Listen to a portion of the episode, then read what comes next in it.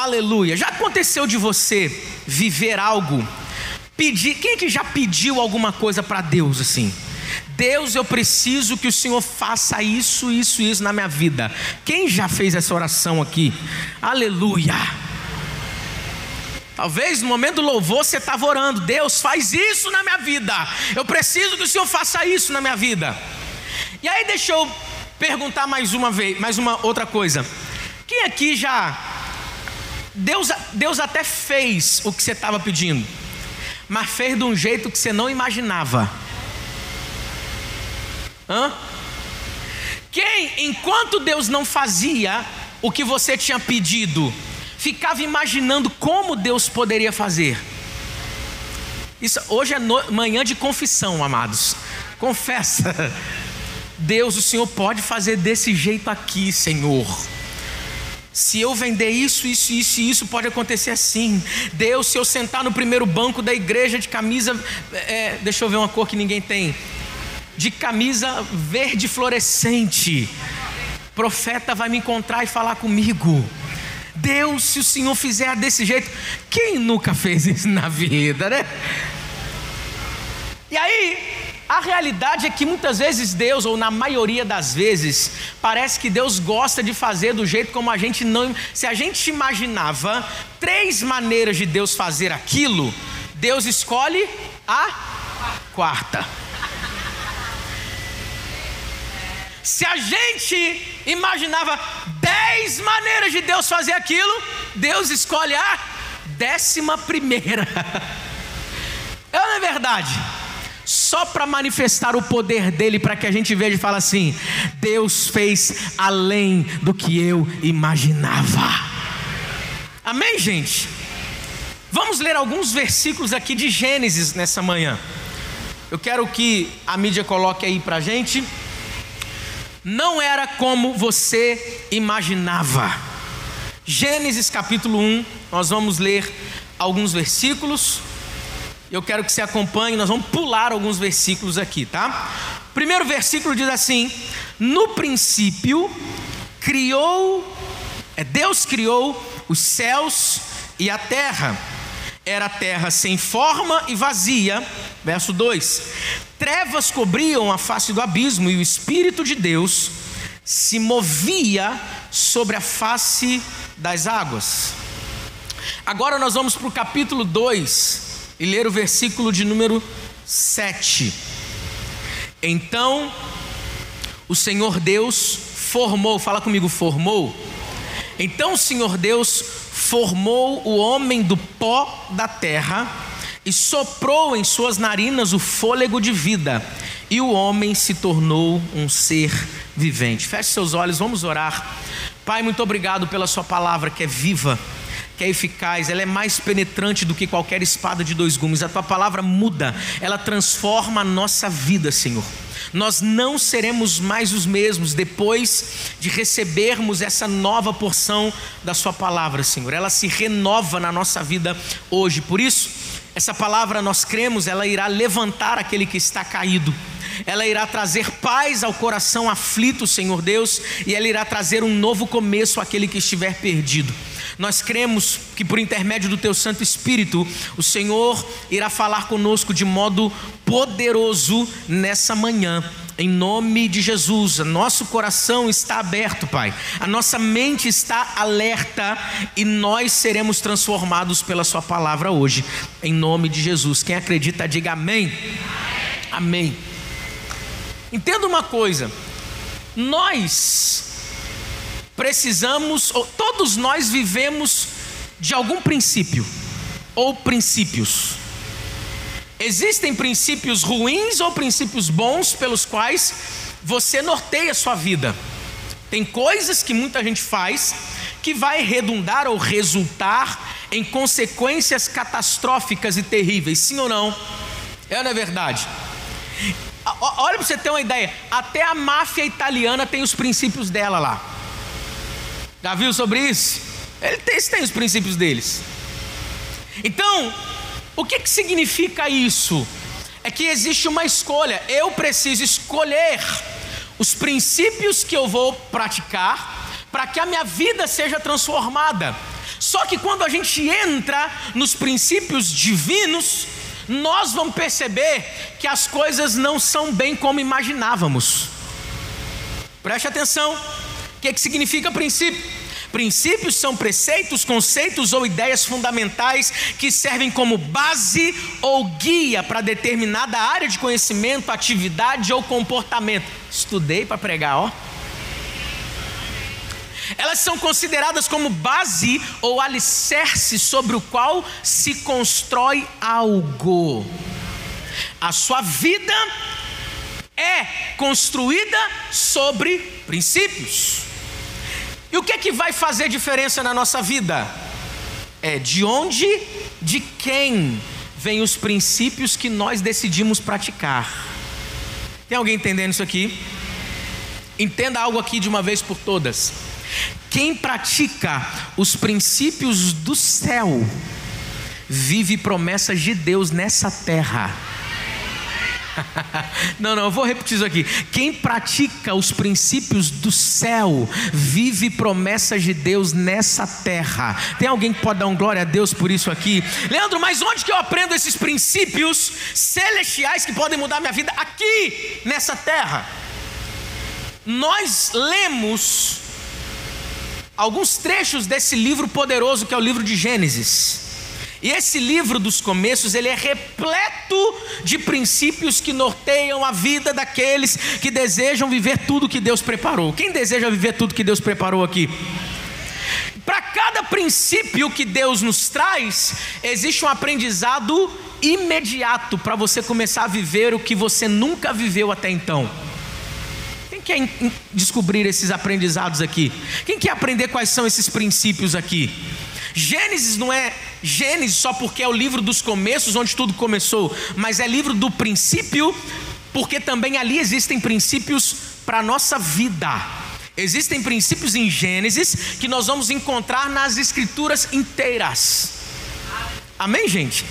Então, se nós pegarmos esses princípios, compreendermos e praticarmos, a nossa vida vai ser transformada.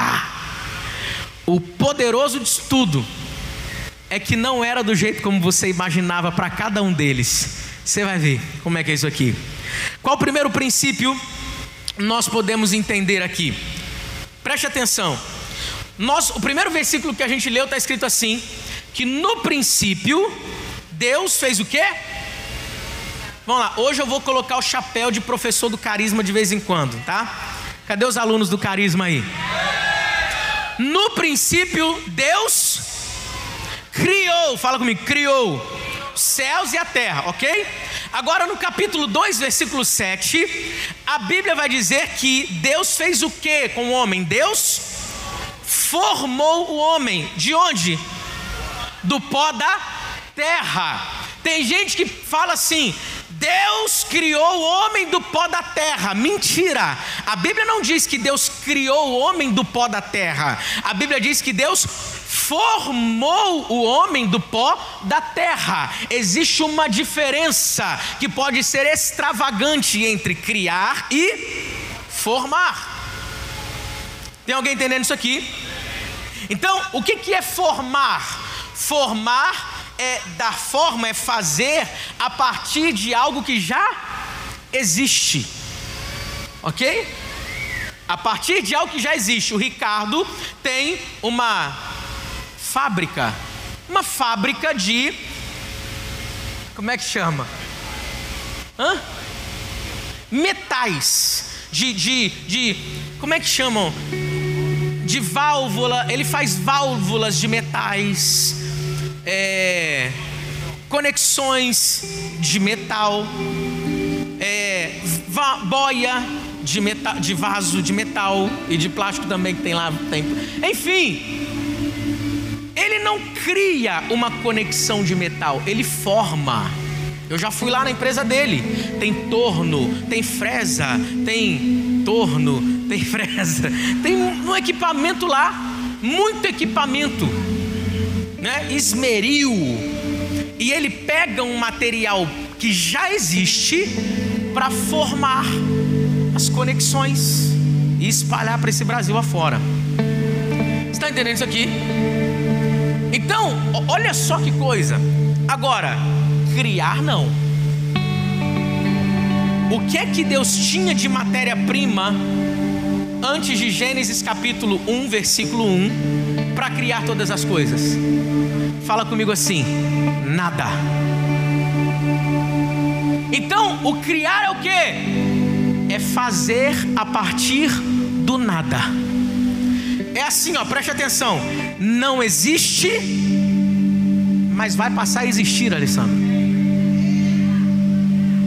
Não existe, mas Deus, que é o autor de tudo, faz passar a existir. Não tem possibilidade, não existe um precedente, mas Deus, do nada, Ele faz tudo. Ele cria a partir do nada. Esse é o nosso Deus. Tem alguém entendendo isso aqui? Então preste atenção. Qual é o princípio que a gente precisa entender? E que muitas vezes a gente não imagina que Deus vai fazer dessa forma. É o princípio da criação divina, o modo como Deus cria as coisas. Entenda o seguinte: nunca despreze o que muitos chamam de nada, porque do nada Deus pode fazer tudo. Não existe tal coisa, pastor. Deus pode pegar e do nada fazer. Eu estou sendo didático com você, repetindo de propósito para entrar. Porque nós nos deparamos o tempo inteiro com o nada. Você tem um projeto e você olha para você e você fala: Não tenho nada, mas do nada Deus pode fazer tudo, do nada Deus vai fazer tudo. Quem crê nisso aqui? Onde na Bíblia a gente vai perceber isso? Olha só que interessante. Lembra da história de José do Egito? José foi o que lá no Egito? Governador. Se, se você for estudar a Bíblia, você vai perceber que antes de José não existia nenhum governador no, do Egito, não existia o cargo de governador do Egito. O cargo que tem lá até hoje é o de até hoje. O cargo que tinha naquele tempo é o de faraó é o de Faraó. Não tinha antes de José o cargo de governador. E olha que interessante, Drica, nem depois. O que, que a gente aprende isso aqui, gente? O que, que a gente aprende? É que Deus, quando quer fazer algo, quando quer levantar alguém, mesmo que não exista nenhum cargo para ele, Deus vai lá e cria, só para colocar o homem de Deus. Tem alguém entendendo isso aqui? Deus criou um cargo que não existia e colocou José lá. Então aprenda uma coisa: nem que Deus tenha que criar, é como se fosse assim, nem que Deus tenha que criar um cargo que não existe, uma situação que nunca aconteceu, momentos que você nunca viveu, coisas que nunca aconteceram com a sua família, algo que ninguém nunca viveu. Ele cria só para que o nome dele seja glorificado através da tua vida. Eu sou pastor há 15 anos, eu já vi Deus fazendo isso. Pastor, Deus me transferiu de. Eh, eu fui transferido do meu emprego, da minha empresa, é, da minha cidade para essa cidade. Para quê? Para ocupar um cargo que nunca existiu na empresa. Eles me queriam lá e não tinha lugar para eu ir. Então o que, que eles fizeram? Eles criaram um cargo só para eu estar na empresa. Ah, ah, ah. Deus cria só para te colocar. Tem alguém recebendo de Deus isso aqui? Esse é o princípio da criação. A gente precisa entender que Deus cria a partir do nada também. Amém? Não tem ninguém lá para me indicar. Eu não sou amigo de pastor. Como que um dia eu serei pastor? Deus cria. Deus faz. Alguém entendendo isso aqui? O segundo princípio é o princípio da ordem das prioridades. Você sabia que Deus tem um padrão na ordem das prioridades para realizar as coisas na sua vida, para realizar as coisas nessa terra? Como assim, pastor Leandro? Primeiro versículo que a gente leu: No princípio criou Deus o que? Céus e a terra. Ele não criou a terra e os céus, ele criou os céus e a.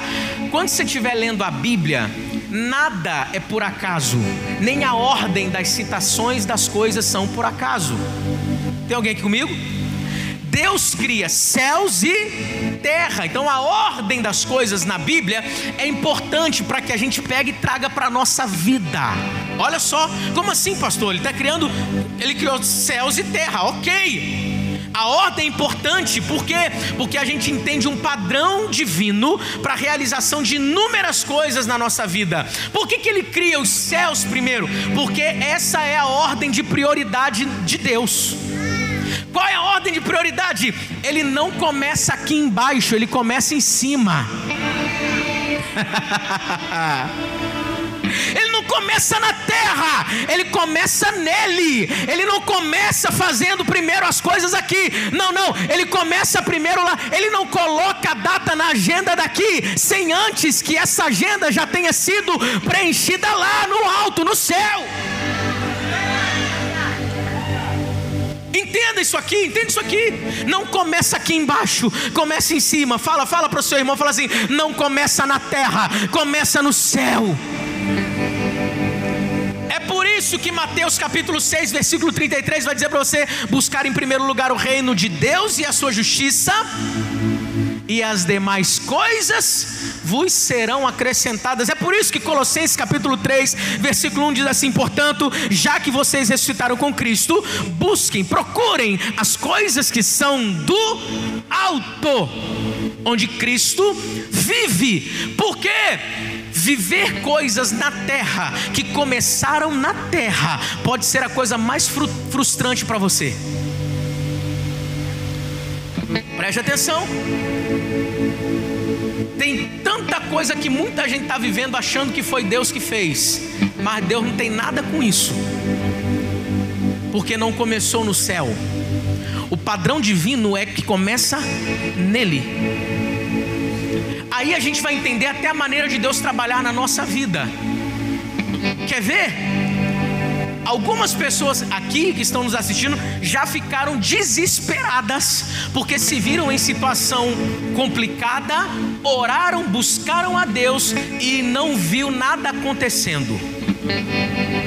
Por que, que isso que é assim, pastor?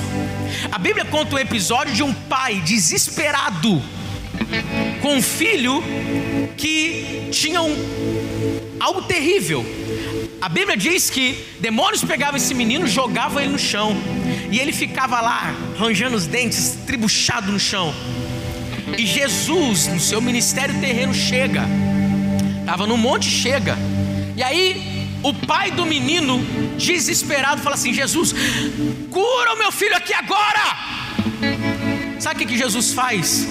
Jesus para para conversar com o pai do menino mostrando para a gente um padrão de Deus de fazer as coisas, um padrão de Deus de trabalhar. Deus não trabalha, a matéria, ó, preste atenção, o que Deus pega para trabalhar na sua vida, a matéria-prima que Deus precisa para fazer, não é o desespero. Eu vou repetir isso aqui: desespero não move o coração de Deus. Se desespero movesse o coração de Deus, Jesus ia chegar, entrar no clima do desespero total de todo mundo ali e meter a mão na cabeça do menino, seja curado. Não, ele vê o menino tendo um ataque e vira-se para o pai, para conversar com o pai. Sabe o que Jesus está fazendo enquanto está conversando com o Pai? Está mostrando a ordem de prioridade do trabalhar de Deus na nossa vida. O que, que Jesus estava fazendo?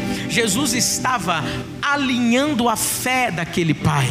Porque não é desespero que vai fazer o seu filho ser curado. Desespero é uma matéria-prima da terra.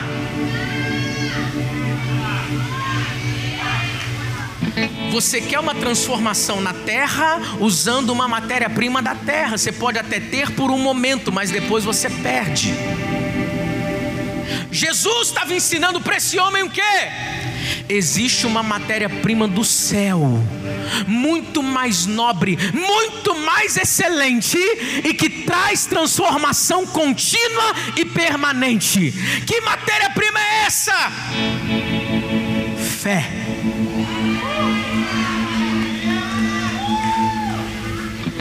Você sabia que 10 minutos orando em fé é muito mais eficiente do que uma noite inteira chorando? Eu não estou dizendo que a gente não tem que chorar. Pode chorar. Pode espernear diante de Deus. Pode, rasga o coração. Vai ser bom, vai lavar sua alma, Ricardo. Vai lavar a alma, vai. Ufa. Mas quando você começar a colocar a sua fé em ação, você vai ver, porque a fé, ela é algo que começa no céu. Ela toca o sobrenatural. Ela acontece antes de nós enxergarmos com esses olhos carnais, com os olhos físicos. A fé é o braço que se estende do natural, toca o sobrenatural e traz para tocar a terra. É através da fé que você vai ver o céu tocando a terra na sua vida financeira. É através através da tua fé que você vai ver o céu tocando a terra lá na tua casa, no teu casamento. É através da fé que você vai ver o céu tocando a terra nos seus negócios. É através da fé que você vai ver o céu tocando a terra no seu ministério. É através da fé. Deus está ensinando em Gênesis o que? Fé. Sabia disso? Haja luz. Ele está declarando a fé assim, ela fala, mesmo que você não esteja vendo. Ah, você vai sair daqui hoje cheio de fé. Você vai dizer, não era como eu imaginava. Eu imaginava que se eu chorasse, ai, se eu chorasse, né? Porque eu ouvi tantos louvores, pastor Leandro, eu achei que isso estava na Bíblia, que Deus pega cada lágrima e cada lágrima minha é uma oração.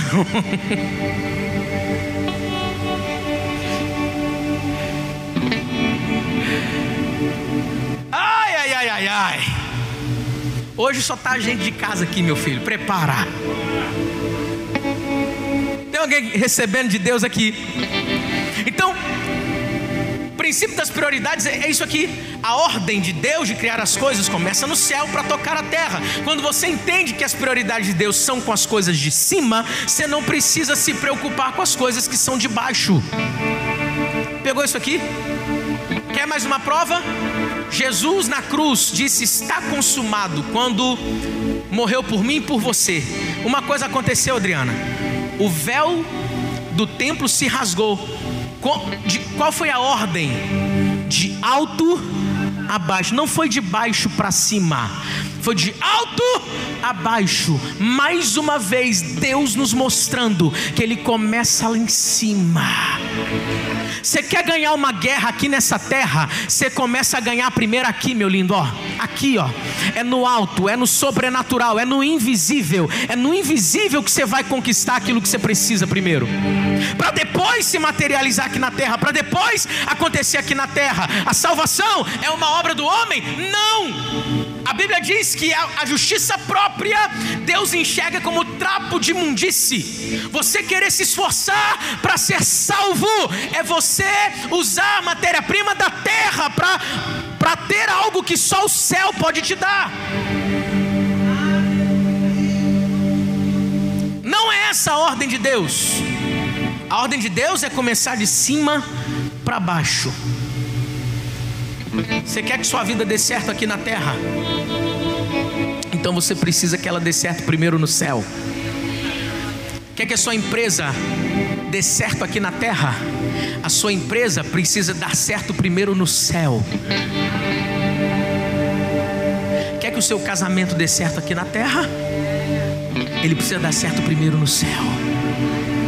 Não é de baixo para cima, é de cima para baixo.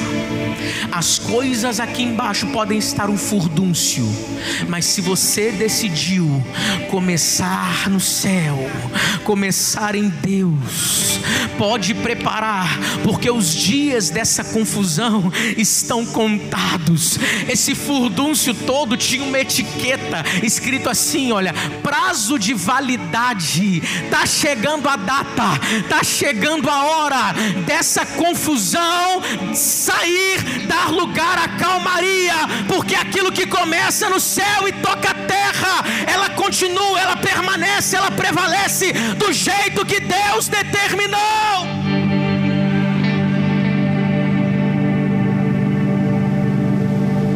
Esse é o princípio da ordem das prioridades. Chacoalha quem está do teu lado, fala para ele assim: ei, ei, prioriza o céu. Que o céu te prioriza aqui na terra. Ah, prioriza aqui na terra os princípios celestiais, para você ver o que, o que Deus vai fazer na tua vida a partir disso. Deus está falando com alguém nessa manhã hoje aqui. Entenda, pega isso aqui para a tua vida. Terceiro princípio. Esse princípio é maravilhoso. Eu enxergo em Gênesis. É o princípio da capacidade em potencial. Antes de eu te falar desse princípio, eu preciso te explicar o que significa ser um potencial. Sabe o que é ser um potencial? Você já ouviu falar assim? Alguém já te falou assim: você é um potencial. Fulano de tal, nossa, fulano de tal é um potencial. Esse potencial é assim: tem tudo para ser, mas ainda não é. Não é isso? Potencial. Você é um potencial empresário de sucesso. Tem tudo para ser, mas ainda não é um empresário. Né? Você é um potencial pastor. Tem tudo para ser, mas ainda não não colocou para fora. Escute isso aqui, mas tem tudo para ser. Leandro, como assim, Leandro? O que, que, é isso que você está falando? O que, que é esse negócio de potencial? Gênesis 1, 11, Deus disse assim. Eu gosto da, da versão corrigida. Aqui na, na NVI vai dizer assim: que, versículo 11, Gênesis 1, 11. Então Deus disse: Cubra-se a terra de vegetação, plantas que deem sementes e árvores cujos frutos produzam sementes de acordo com as suas espécies. E assim foi. Na versão corrigida está escrito assim: ó, produza a terra relva. Olha só, produza a terra relva. Deus não disse assim, relva é plantação, planta. Deus não disse assim, olha, haja planta. Olha que interessante. Ele poderia, ele está assim, haja luz, haja firmamento. Ele poderia dizer, haja planta. Mas só que ele colocou na terra um potencial de produzir algo. Quando Deus coloca na terra, Ricardo, um potencial de produzir algo, Ele não precisa criar. Porque se a terra já tem um potencial, Fabi, para produzir, quem é que tem que produzir? Deus precisa falar, haja, Adriana? Não! Porque todo o potencial para produzir a relva já estava na terra.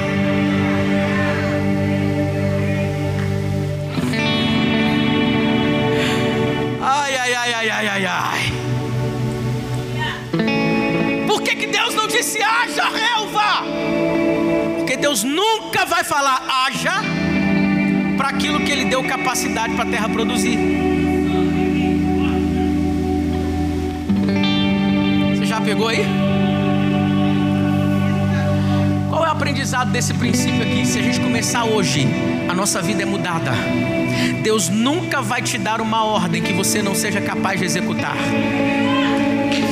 Coisas que Deus não vai, preste atenção, Lagoinha Caxias. Tem coisas que Deus não vai criar para você, porque Ele já colocou em você a capacidade para produzir, a capacidade para fazer, a capacidade para ir. Você está pedindo para Deus criar algo, mas Ele já colocou o potencial aí dentro de você. Mas, Pastor Leandrinho, eu nunca fiz isso antes, ei. Antes da terra ter a relva, não existia a relva. Assim: Deus, o Senhor está pedindo para eu produzir a terra, mas eu nunca produzi a terra, ah, eu, eu, eu nunca produzi relva antes. Deus está dizendo assim: ei, ei, quando você decide obedecer uma ordem minha, mesmo que você olhe para todos os lados e não veja nada acontecendo, pode dar o próximo passo, porque você não conhece tudo que eu coloquei dentro de você, você ainda não conhece todo o potencial que eu te dei. Eu coloquei tanta coisa que você ainda não sabe. Você pensa que não pode, você pensa que não está preparado, você pensa que não tem capacidade, mas eu te dei todo o potencial. Ah, faz alguma coisa, pelo amor de Deus, Lagoinha Caxias.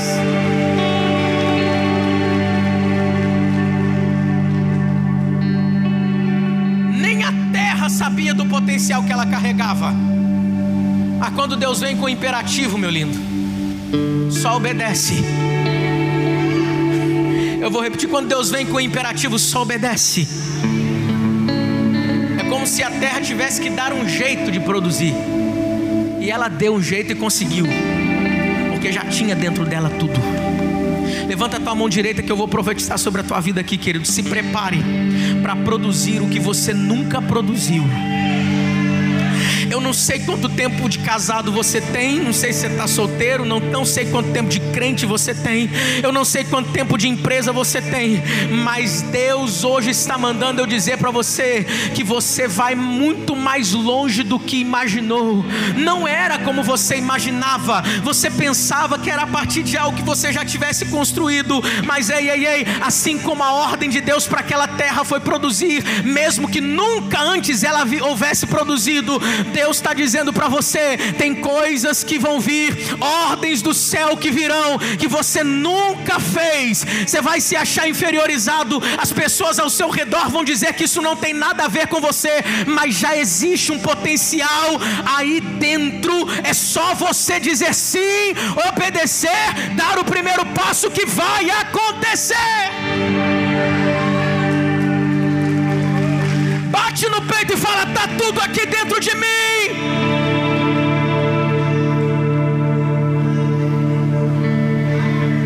É como se Deus dissesse para a terra: Terra, quando eu te criei, eu já te potencializei para produzir.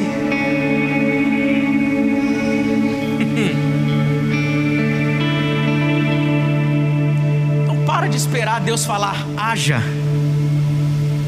para aquilo que Ele já colocou em você. Eu aprendo? Eu aprendo que, olha, olha que interessante. A terra, lá no versículo 1, era como? Sem forma e vazia. E no versículo 11 ela é potencializada. Ela tem todo o potencial para produzir relva, vegetação. Sabe o que eu aprendo com isso? É que a fase do estar sem forma e vazia, ela não é definitiva, ela é temporária na tua vida. Minha vida, pastor, está sem forma e vazia, é temporário. Meu ministério está sem forma e vazio, é temporário. Tem uma capacidade aí dentro, existe algo aí dentro. Talvez algumas outras áreas da sua vida você pode olhar e falar: não tem forma, eu estou me sentindo vazio. E essa pode ser a sentença que muitos deram para você, e você acabou acreditando, é realmente. Eu não posso ter nada, eu não posso produzir. Às vezes até você mesmo se sentenciou dizendo: está sem forma, está vazia. E é assim. Só que Deus está dizendo: já tem poder aí dentro de você. Tudo que você precisa para reverter essa situação já está aí dentro de você. Você só tem que aprender a olhar. Você só tem que aprender a parar de olhar para o que está faltando.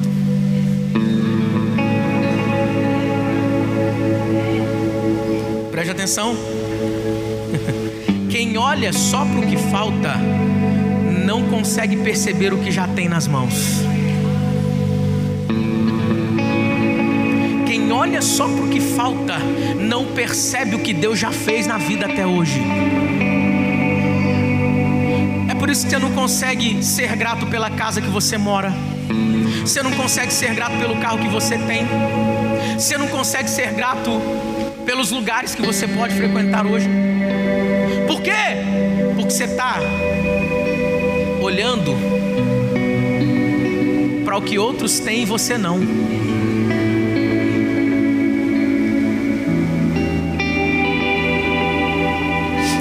Família do carnaval, fulano de tal no carnaval foi lá para tal cidade. E eu tô aqui. Seja grato pelo que você tem. E Deus um dia vai te dar o que você quer. Seja grato pelos dias que você pode. Ah, querido. Coisa mais maravilhosa é você ser desprendido da necessidade de ter o que você não tem. Se você tiver, vai ser maravilhoso. Quem aqui deseja alguma coisa que não tem? Eu. Isso é maravilhoso. Você quer crescer, você quer avançar, ok. Mas entre desejar algo que eu não tenho e me apegar ao que eu não tenho, ao ponto de não saber olhar para o que eu tenho e ser grato, existe um abismo enorme. Tudo bem, eu desejo, estou trabalhando para isso, no momento eu tenho isso aqui e isso aqui eu dou graças. Isso aqui eu celebro. Eu celebro isso aqui. Então quem olha para o que falta não percebe o que já tem nas próprias mãos. Louvor pode chegar. Aí é onde eu aprendo o quarto e último princípio que eu quero dos diversos que Gênesis tem. É o princípio, fala comigo assim, princípio do reconhecimento. Que, o princípio do reconhecimento vai dizer? O princípio do reconhecimento, ele nos impulsiona a viver multiplicação na nossa vida a partir de um pensamento maravilhoso divino. Que pensamento é esse, pastor Leandrinho? A maneira como Deus faz as coisas não é como nós imaginávamos. Vamos lá. Jesus, quem lembra que Jesus multiplicou pães e peixes aqui? Ele multiplicou, multiplicou cinco pães e dois peixes. Quando Jesus chega para multiplicar os cinco pães e dois peixes, ele faz uma pergunta. E é uma pergunta diferente da que muitos de nós faríamos.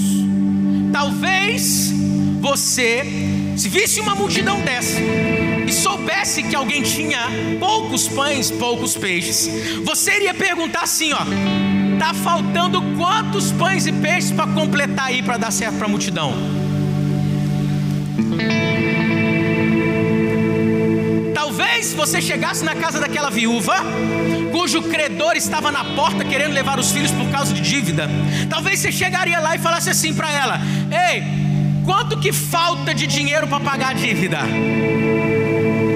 Quanto é que falta de azeite para você vender e ter dinheiro para pagar? Quanto é que falta? Esse princípio do reconhecimento, ele impulsiona a gente não a olhar para o que está faltando e fazer a pergunta certa. Não é o que falta, é o que você tem. Jesus quantos pães e peixes nós temos? Quanto de azeite você tem, mulher? Não é quanto falta, é quanto tem. Multiplicação dos pães e peixes, aí a gente vai perceber que quando você faz a pergunta certa, quando você tem a mentalidade correta, você consegue dar graças. Porque você focou no que tem, não no que falta.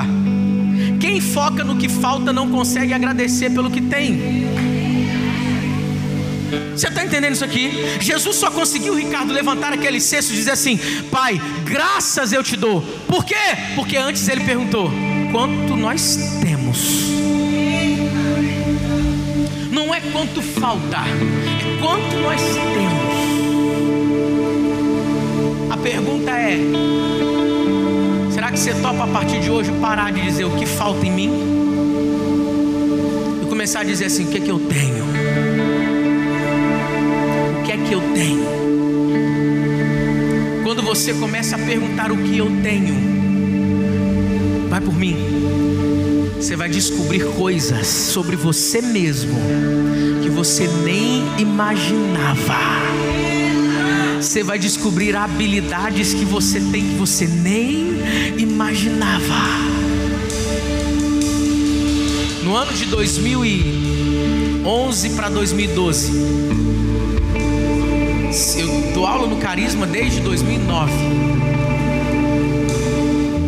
Deus tinha me instruído a escrever algo. Eu comecei a escrever sobre um assunto muito importante. Eu escrevi aquilo e aquilo ficou lá parado no meu computador. E na nossa vida de oração, a gente tem sempre que buscar a vontade de Deus, sim ou não? Eu buscando a vontade de Deus, Deus, o que o Senhor quer? Deus, o que está faltando para mim? O que está faltando para eu cumprir plano e o propósito do Senhor na minha vida? O que está faltando, Deus? O que, o que eu preciso fazer? Me mostra. Ai, Deus, eu acho que eu não sou bom nisso aqui. Estou faltando nisso. Me ensina, me mostra. E aí Deus pega e fala comigo assim: olha, não é o que está te faltando, é o que você já tem. Eu vou fazer não com o que está te faltando, mas é com o que você já tem. Deus, eu não tenho nada. Você perceba uma coisa: quando a gente foca no que falta, a gente faz declarações terríveis a respeito de nós mesmos. É verdade. Quando você foca no que falta, você não gosta de ouvir sua própria voz, nem em áudio do WhatsApp.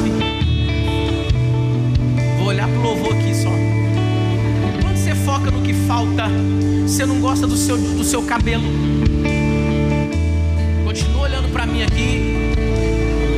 Quando você foca no que falta, você acha que você não prega bem. Quando você foca no que falta, você acha que você nunca vai chegar onde outros chegaram. Por quê? Porque é uma verdade. Você não chega com o que está faltando. O que está faltando, está faltando. Você não vai chegar com o que está faltando. Você vai chegar com o que tem. Escritório, lá em Belo Horizonte, 2000, ano de 2012. Deus me pega e fala assim: Você já tem algo. O que, Deus? Olha para o seu computador. E eu olhei. E de repente eu tinha um livro todo escrito. Meu primeiro livro. Preciso falar em línguas. Na semana que eu lancei o livro, eu fiz mil cópias. Na semana que eu lancei o livro, venderam 900 cópias. Lá em BH. Duas semanas depois ou menos, eu estou chegando em casa, eu recebo uma mensagem no naquele Nokia. Lembra do Nokia? É, pastor é antigo e das antigas. Oi, pastor, tudo bom? Eu sou um pastor aqui e eu estou passando para dizer que o seu livro está abençoando muito as minhas ovelhas aqui em Nova York. O cara tinha ido em Belo Horizonte, comprou vários dos meus livros e levou para a igreja dele lá em Nova Ou seja, eu nunca fui em Nova York, Dri, mas eu já fui em Nova York.